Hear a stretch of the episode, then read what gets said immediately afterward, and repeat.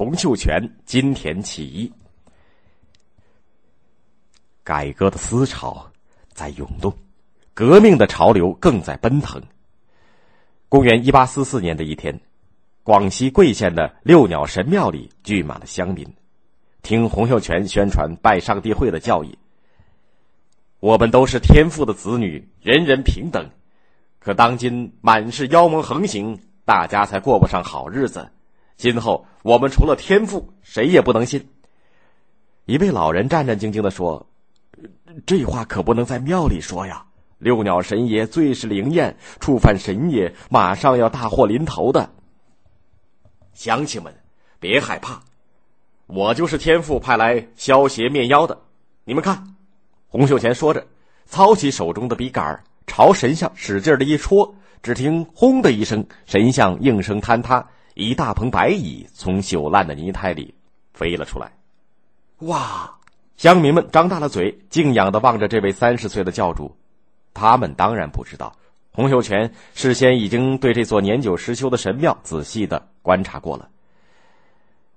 洪秀全，广东花县人，就是现在的广东花都人，当过多年的私塾教师。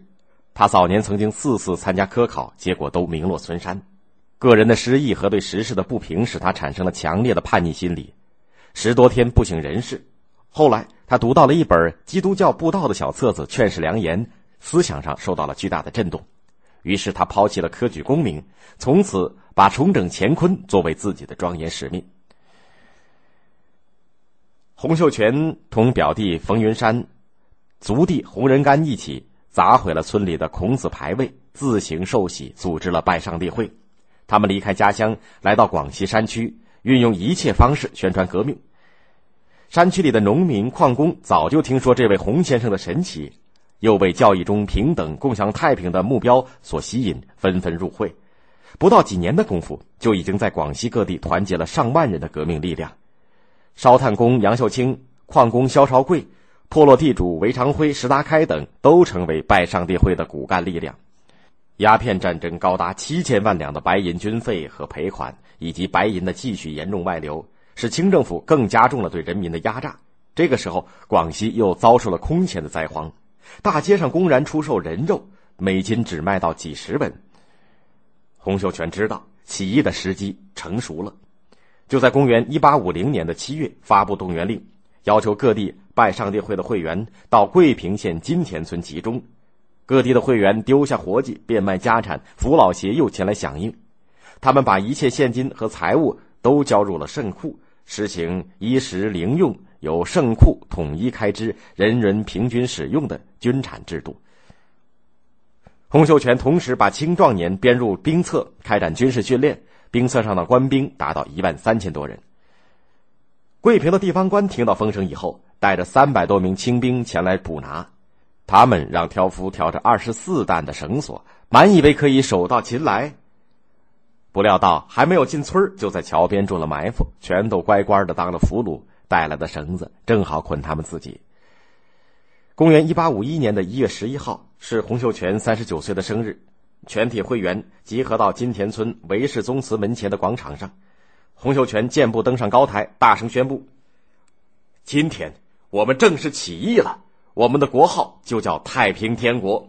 我们要消除清王朝的阎罗妖，让天下永享太平。”他回手一招，一面绣着太平天国的杏黄大旗高高升起。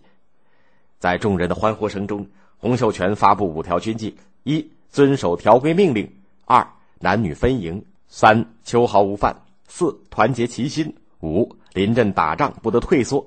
接着，他下达了向桂平县城进军的命令。咸丰帝听到报告以后，急忙派出了钦差大臣，命令广西提督向荣率领一万人围剿堵截。但是起义军得到百姓的支持响应，如鱼得水。半年下来，不仅没有被镇压下去，反而更加强大，攻下了重镇永安州，就是现在的广西蒙山。向荣不得不在给京城的奏章当中哀叹：“臣。”屡战屡败，幸得他的幕僚帮他改成了屡败屡战，才避免了朝廷的严厉处分。在永安州，洪秀全自立为天王，封杨秀清、萧朝贵、冯云山、韦长辉、石达开为东西南北翼五王，形成了太平天国农民政权的领导核心。休整了几个月以后，太平军挥师北上，挺进湖北、湖南，然后沿着长江东下。这一期间，每天都有上千名的百姓加入起义队伍，一路势如破竹，锐不可挡。公元一八五三年三月，在洪秀全、杨秀清的率领下，五十万太平军分水陆两路直抵南京城下，起义军攻下了南京，这座六朝古都被改名为天津，成了太平天国的首都。